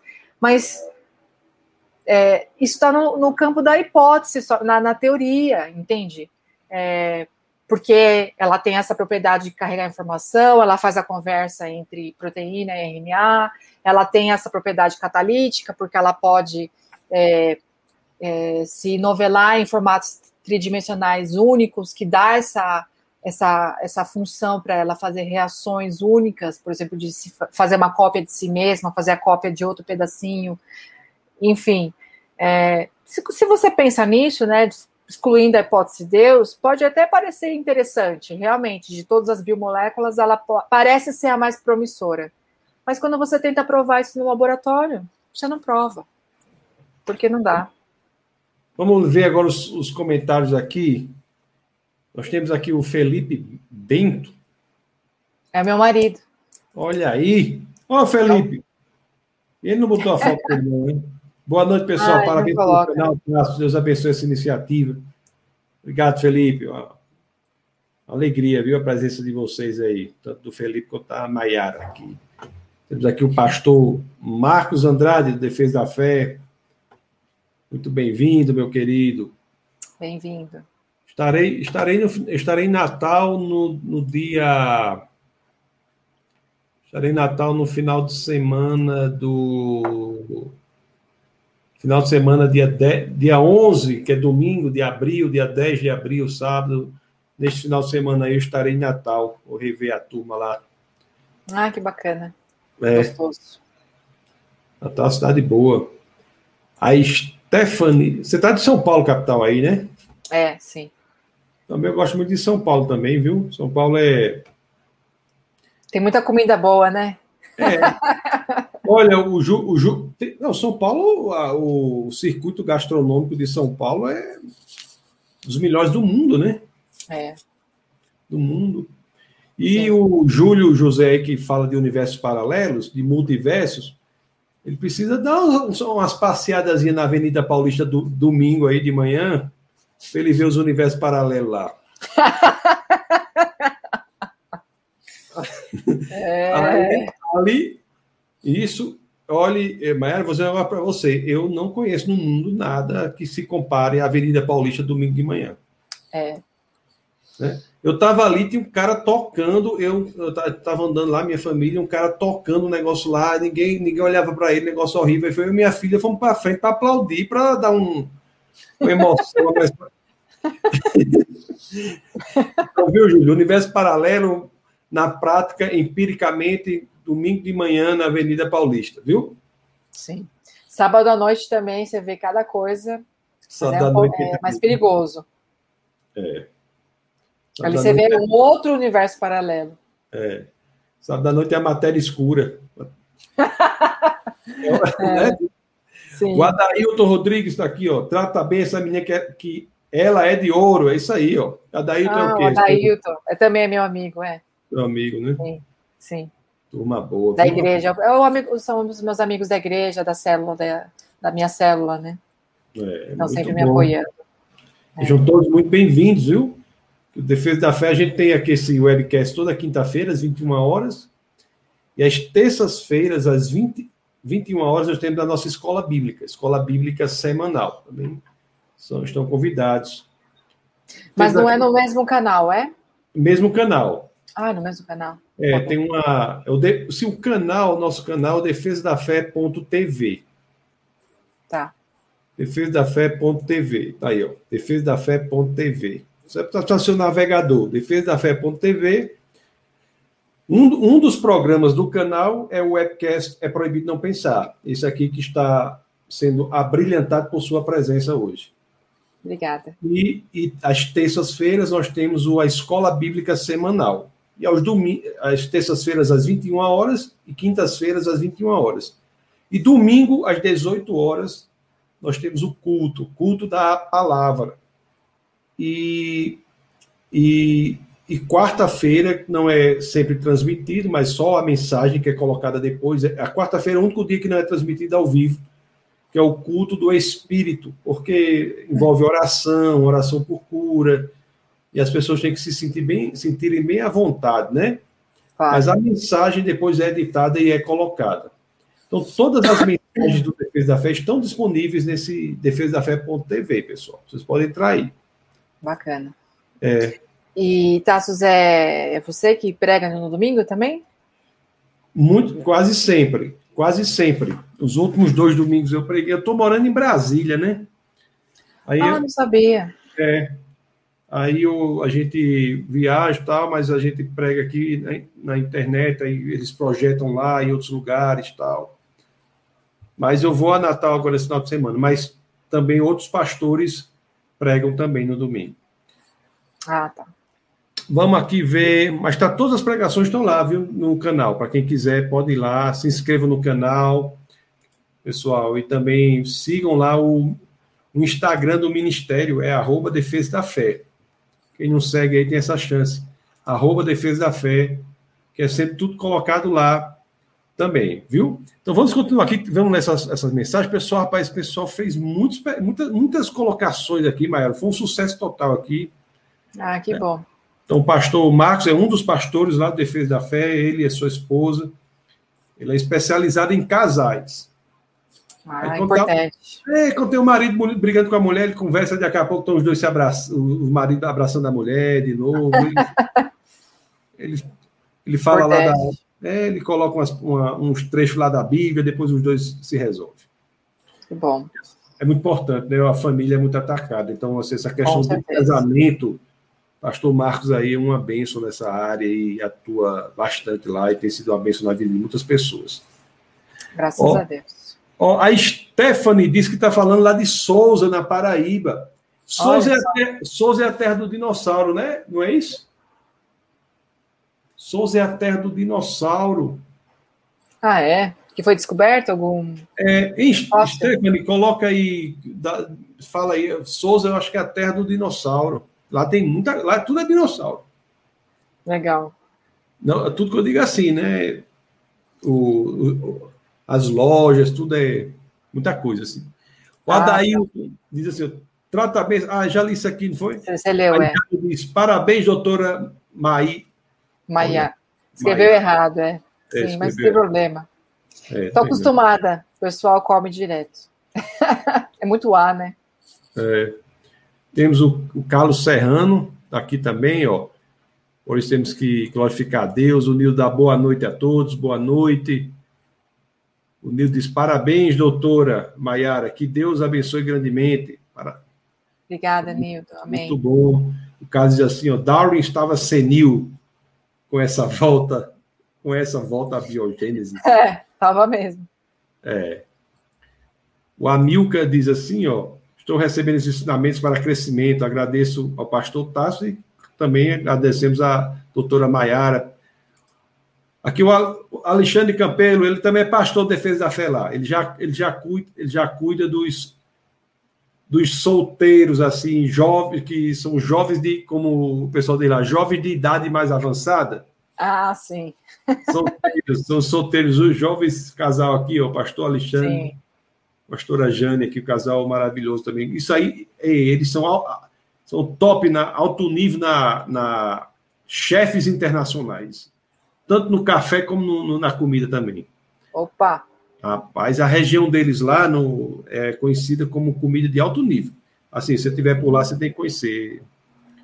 O pastor, pastor Márcio Geraldo, da paz e boa noite, boa noite, Márcio, seja bem-vindo. Boa noite, a paz. O Serrano diz, sou criacionista e pronto. O Serrano é, é brabo, viu? Serrano, Serrano, vou pedir um favor a você. Peça a alguém aí a sua, essa sua filha, ou a, a Marcelinha, ou, ou a seu genro Clebinho, ou alguém aí, para colocar sua foto nesse canal, tá bom? Do seu canal. Ele passou muitos e muito tempo aqui assistindo o canal do neto dele. Agora, Serrano, que você está com o canal, bota uma foto bem invocada sua aí, para a gente ficar vendo você, tá bom? O Adailton diz assim: o homem faz de tudo para descaracterizar o poder de Deus. É verdade, né? O Francisco diz assim, ó, na verdade, até o ateu acredita em Deus, a questão é que as pessoas não querem se submeter a Deus, e sim aos seus próprios desejos e vontade. Ele traz uma questão importante, ele diz que muitos realmente são ateus, não por questões intelectuais, mas por questões morais, não querem se submeter ao Exato. projeto de vida de Deus. É verdade. É, essa é a implicação. Eu, eu, eu, faz, eu fiz essa reflexão também. Eu acho que se você não acredita em nenhuma hipótese da origem da vida, né, dessas hipóteses que são ateístas, né, então, naturalmente você vai ter que aceitar na hipótese que é Deus. Só que aceitar que Deus criou o universo e a vida não é só isso. Existe uma implicação que é se submeter, é esse compromisso, é aceitar é, a proposta que Deus tem para o ser humano, certo? Então, eu acho que é por isso que as pessoas lutam contra, assim, sabe? É, relutam em aceitar que Deus é o criador de todas as coisas. É. O Jean Magalhães da boa noite, boa noite. Girlene boa noite. também da boa noite. Boa noite, minha querida boa Girlene. Né? O Serrano faz um bocado de observação aqui, todas perfeitas. Diz que quem faz o trabalho pesado é o RNA, diz que é uma perfeição. Mas é mesmo. É, isso aí é. Olha quem está aqui, meu filho Orlando Licurgo. Tá aí. Olá! É, Orlando, aí é um alto nível. Fe, fez 18 anos um dia desse, você acredita? Ah, é? Eu tô ficando, já tô ficando velho já. Eita. É, não é, parece, não. Tô ficando velho. E tem um menino aí com 18 anos. Já, já é um garrotinho, já, né? Com 18 anos já. Já. Já é um homem um homem, Lucielma, Deus é lindo, Gorete da boa noite, Luciano da boa noite a todos, a paz do Senhor. Boa noite. O Senhor e Salvador Jesus Cristo. Aí o pinguim, ó, se o pinguim lá, que, que, o disfarce dele não valeu nada, que a gente botou o irmão gêmeo dele aqui a foto, né? Sim. Não foi ele? Verdade. Em um ambiente controlado, cheio de recursos, é muito improvável. Só Deus mesmo para unir tudo de forma tão perfeita. É, o Marcinho Pegou a essência da coisa. Foi. Ele, mesmo, ele, ele, resumiu. Nosso, nosso Márcio aí é. fez um resumo bom. O Luciano faz assim: ó, boa noite a todos, graças e paz. Sempre assuntos interessantes e relevantes, pastor Tássio, convidados muito capacitados. Parabéns, Luciano de São Paulo. Muito obrigado, Luciano, por sua presença aí. Realmente, os Obrigada. convidados que aparecem aqui no webcast, rapaz, isso é uma coisa assim top demais, viu? é top demais. Olha, ele faz uma pergunta o, esse Levi Klimuk. Ele, ah, é meu tio. Olha aí, fui, ele foi que legal. Tio, Sim. Ah. Ele não é mais professor do, do Senai, né? Mas é meu tio. Hum. Ele sempre acaba divulgando as minhas palestras também, né? Esse é, nome. Legal, bacana. Essa sua família é, é ascendência de onde? Russo. Russo, né? Klimuk. É. é. A minha, a minha é dos índios mesmo, aqui do sertão do Nordeste mesmo, dos índios. É, tem um olhinho que lembra aí de índio. É, eu, tô, eu, tenho, eu tenho a vontade de me, me levantar e dizer, uh, porque eu me seguro, entendeu? Eu me seguro. É tudo índio. Lá é tudo índio, lá na minha, na minha região. É. Mas o meu outro sobrenome é o, Chiama, né? Que é o japonês. Hum. Então é uma bela de uma misturada aí, né? De russo com japonês. É. São Paulo a gente tem muita mistura, né? De várias etnias diferentes, né? Você conhece o Kelson Mota, que sempre participa aqui conosco? Sim, sim. Aquele homem, uhum. é, a maior paixão dele na vida é o Japão. Ele, ele é. cara, procurou uma namorada japonesa para casar, casou. Ele só queria casar se a mulher fosse japonesa. Aí casou. A primeira vez que eu conversei com ele, a primeira pergunta que ele fez: Você é descendente de japonês, né, Mayara? Eu falei: Sou. Ele é. percebeu. Ah, ele fala japonês. Ah, ele chega. Nossa, caramba. Ele, olha, ele casou com a esposa dele, que é, que é, é filha de japonês. Mas ele, que não tem, né, só tem a paixão pelo Japão, ele estudou Japão, ele sabe mais japonês do que a esposa. Olha só. É, acontece. É, é uma figura. É pela paixão, né? Pelo, por é, gostar. É, não, e a coisa bonita é que ele diz assim, eu, ele me disse assim, eu estudei japonês para ensinar para minhas filhas sobre a herança cultural, né? Da mãe, da linha da mãe, né? Olha a expressão de amor muito bonito, né? Sim. O Felipe diz, Luciano, Levi é tio de Maiara. Ele já, rapaz, Isso. rapaz, Maiara, eu vou dizer, tem várias pessoas aqui, viu? Assistindo, que sabem tudo. É uma, é, tá uma tropa toda aqui. Serrano diz, pastor Tassos, é bom ouvir esses argumentos tão ricos e detalhes que temos que dar glória a Deus. É mesmo, viu? O Luciano agradece. Lá vai o pinguinzinho, ó. Se para fazer uma sopa, olha só que interessante o Márcio falou. Se para fazer uma sopa é preciso preparo, lógica, sequência, tempo, imagina o RNA, né? Exatamente, Marcinho. Marcinho é. pegou toda a lógica do. Hum, mas, Márcio é cientista, é? Não é cientista, mas ele é professor da aula, ele é da área de, de TI, né? Hum. E está fazendo agora mestrado na USP também, nessa parte mais voltada mais para educação. Mas é um menino muito inteligente, gosta de tudo, sempre estuda. Ele é de, demais. Ah, inclusive, a primeira vez que eu fui no, no encontro do design inteligente, o ano passado, o Marcinho foi comigo. Porque ele já uhum. ele tem essa característica, né? Ele gosta, né? Legal. É. O Carlos diz assim: ó, os evolucionistas consideram apenas o achismo de que existia, existiam os elementos necessários para surgir vida, mas a história vai além da quantidade para combinar. Deve existir o controle do químico. Exato. Não é Isso é que é o designer. A é... mente inteligente. Rapaz, é tanta colocação aqui, eu vou ler. O tempo está passando, mas eu não posso deixar de ler. A doutora Maiara é alto nível, pastor, é mesmo, viu? Ah, alto gente. nível internacional. Como diz o pessoal de hoje em dia, na minha época não era assim, não. O pessoal diz assim, é, é top das galáxias, top das galáxias. top das galáxias. O pessoal usa isso aí também? Não, o pessoal tá, tá na moda falar essa expressão. Mas eu não é. sou, não, gente. Eu ainda estou começando, ainda tenho muito que aprender. O Márcio diz, ó, com certeza Carlos conhece a Maiara e realmente ela é muito empenhada na obra de Deus e usa muito seu conhecimento para revelar a glória de Deus. Amém, Amém. por isso, né? Glória a Deus por isso. Temos que valorizar e incentivar nossos irmãos que se esforçam para defender a fé. O Serrano diz, Amém, Márcio. O Felipe diz, professores, tem a questão também que o ser vivo mais simples ainda é extremamente complexo, quanto ao nível e qualidade de informação genética. É verdade, né? Sim. Eu sempre digo, né, a, a, ameba, que é, um, que é um ser unicelular, só tem uma célula, né? O DNA dela traz informação equivalente a mil volumes da enciclopédia britânica. Nossa. É, isso, isso, mesmo. Um organismo unicelular. Né? Uhum. Nós é. que temos aí 100 trilhões de células. Sim. Eu estou querendo perder uma célula dessa aí, mas é difícil demais emagrecer. Nem me fale, viu? Aqui, aqui é. Dá mais um tempo de quarentena em casa, emagrecer é impossível. Aí o Márcio diz, ó, Márcio continua, a Vitória diz, muito bom, professora. O Felipe fala, a vida já surgiu complexa, não tem nada de simples que foi evoluindo, só pode ser obra de um Criador poderoso. O Carlos concorda. O Francisco diz, muito importante tudo isso que foi falado. Parabéns, Maiara e Tassos, por vocês por vocês estarem fazendo o que Deus espera de um verdadeiro cristão que defende a existência do nosso Deus louvado, seja Deus pela vida. Muito obrigado, né, Francisco? Obrigada. O nome dele, é, o apelido dele é Geninho. É o Geninho. Obrigada, Geninho. Olha aí. O Já diz a bênção de Deus. A Clara diz: parabéns, Mai. Parabéns Varinha. E com grande nível de conhecimento.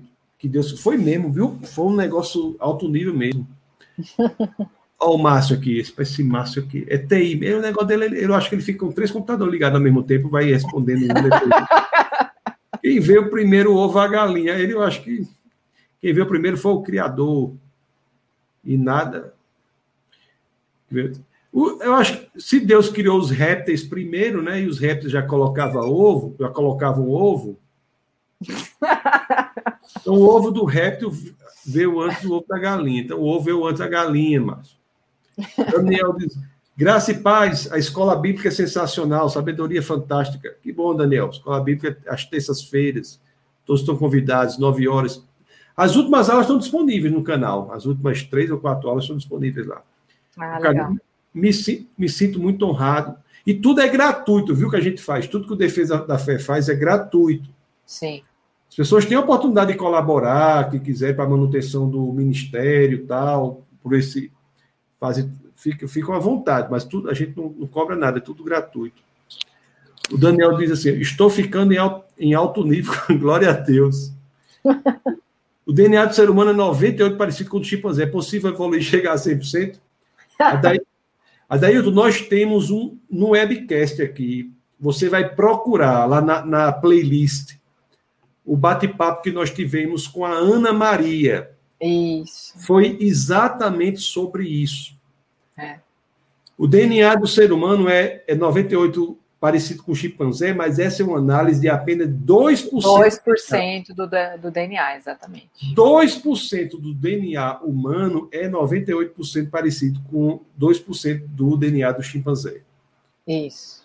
E mesmo que fosse ele todo, a gente também diz, tá lá no vídeo. Vão, vão, vão vá assistir lá depois com a Ana Maria, tá lá no defesadafé.tv, você entra, defesadafé.tv e procura a playlist do webcast, procura lá com Ana Maria. Não me lembro o título qual foi. É. Ó, pastor Serrano fala, Serrano fala do pastor Marcos. É o pastor Marcos que eu falei lá Defesa da Fé, é alto nível. Alto nível mesmo. O Francisco faz isso. Pronto, olha. Pastor diz aqui, ó. Em Souza, Paraíba, tem o Vale dos Dinossauros. Ah. É, lá é, tem pegada de dinossauro, tem tudo lá. Nós temos legal. um webcast aqui com o Everton Alves sobre dinossauros. Muito legal também, viu? O Everton é top também, é top das galáxias esse daí, viu? É, ele, ele é. Ele gosta, ele, é interessante, né? ele se aprofundou nessa temática dos dinossauros. É. O Francisco, Farei isso, pastor. O Daniel diz: não tenho fé suficiente para acreditar que Deus não existe. Professora, você sofre alguma rejeição nos centros acadêmicos por ser criacionista? Sim. Eu, eu escutei do meu orientador, quando eu falei para ele que eu era cristã, ele falou: Nossa, você é cristã, mas você é tão inteligente. Olha o que ele falou. Então, quem é cristão é burro? É isso que o senhor está querendo dizer? É. Então, existe um preconceito muito grande, sim. Eu sofro.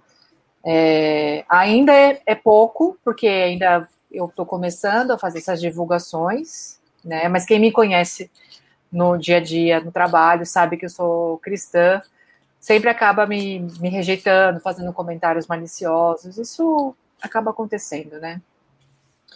Mas a gente tem que permanecer firme e não deixar essas coisas fazer com que a gente desista, se afaste, sabe? Porque a gente sabe que a gente tem um propósito maior. E, inclusive, através da nossa vida, com o exemplo que a gente dá, muitas vezes essas pessoas vão acabar até sendo tocadas de alguma maneira naquilo que a gente fala, age no dia a dia, sabe? A gente faz a diferença, a gente sendo luz. E então a gente não pode desistir, mas acontece muito sim. Eu, no meu laboratório, eu sou a única que acredita em Deus. Então, é num laboratório grande que tem 30 pessoas.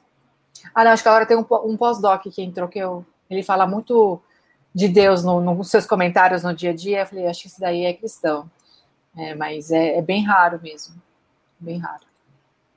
É, gente, eu digo assim, né? Se você é cristão e não sofre algum grau, grau de perseguição por ser cristão, você tem que reavaliar a sua saúde espiritual. Verdade. Porque você não está resplandecendo, né? É, você está sendo, né? Sim. Tá. Bom, já estamos já chegando aqui, temos a, a o, o Márcio diz, é uma honra ser amigo e irmão da doutora Maiara, é verdade.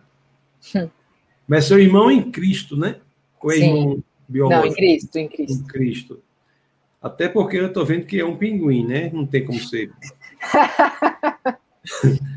Luciano diz, pastor, estou na maratona assistindo todos os vídeos anteriores do canal Defesa da Fé. Edificantes. Hoje assisti um do ano passado. Que legal, Luciano. Legal. Defesa da Fé, rapaz, tem vídeo demais. Nunca vi.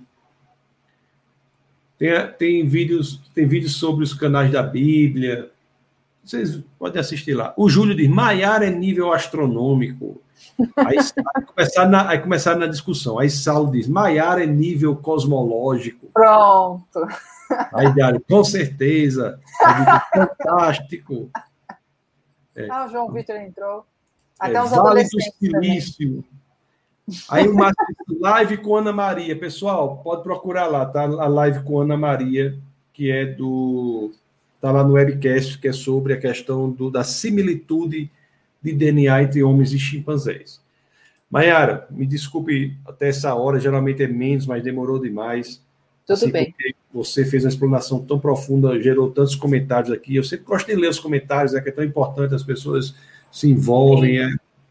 Sim. Eu, acho, é, eu gostaria de agradecê-la imensamente por sua presença, por, sua, por suas explanações. Foram é, explanações muito importantes, profundas, assim, nos engrandeceu aqui o canal e, e tenho certeza que muitas pessoas foram atingidas aí por seu, é, é, por seu testemunho, né? Um testemunho, né? Uma cientista importante, dedicada como você é, não nega a sua a sua fé, tá bom? É, queria lhe agradecer. E antes de passar a palavra para você, só deixar a informação aqui que o Márcio diz que o webcast com Ana Maria é o 14. Webcast 14. Esse nosso aqui agora é o 27. Então é o webcast 14. Parecido com os macacos, é o título. Tá lá, tá bom? Então a palavra está com você, Mayara. Muito obrigado, viu? É, Tassos, eu que agradeço de coração por, por participar de desse programa, que é um programa que eu creio que está tendo um grande alcance e cada vez mais alcançar mais e mais pessoas.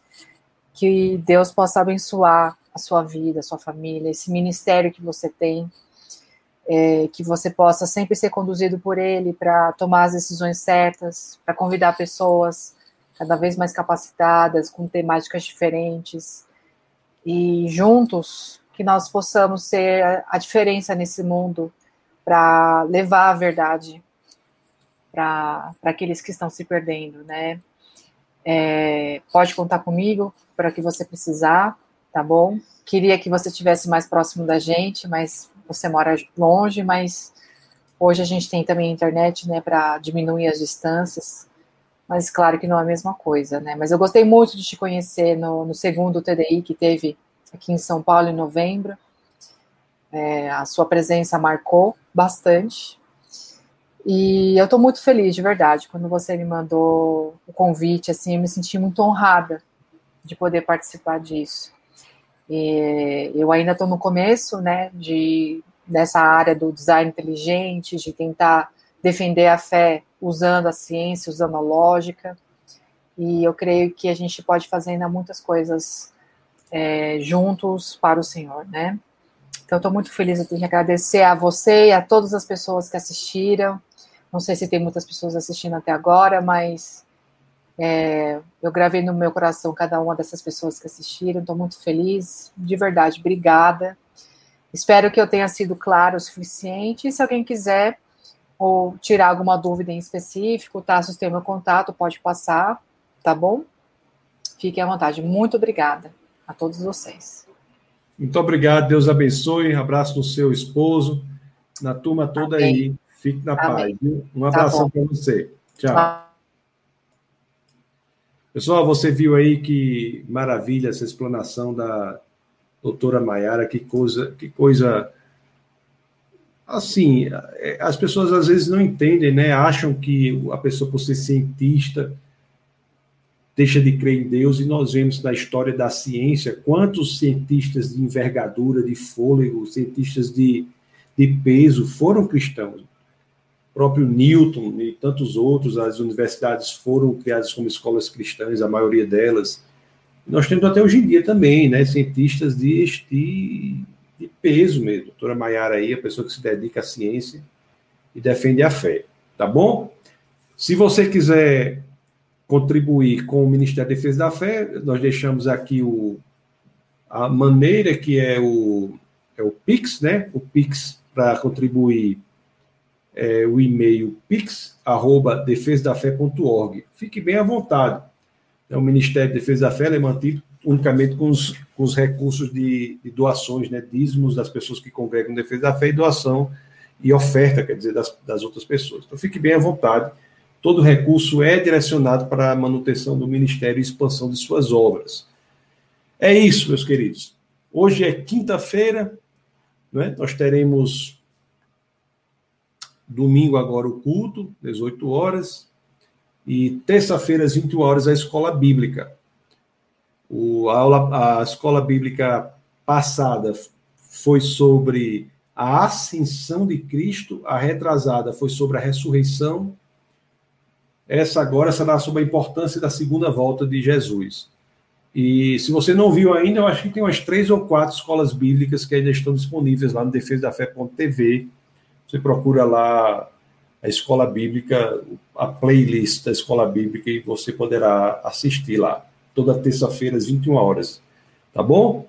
Então, siga o, o, Instagram, Defesa da Fé. Defesa da Fé é o Instagram do Ministério, porque todas as novidades e, e, e atualizações são todas colocadas lá. Então, agradeço imensamente pela presença de todos, imensamente. Será uma. uma foi, foi uma grande alegria, uma honra ter todos vocês aqui conosco. Então, Deus os abençoe poderosamente e nunca se esqueçam, aqui no Defesa da Fé é proibido não pensar. Forte abraço.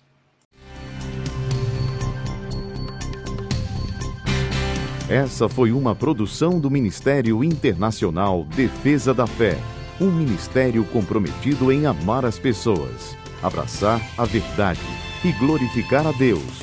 Para saber mais sobre o que fazemos, acesse defesadafé.org.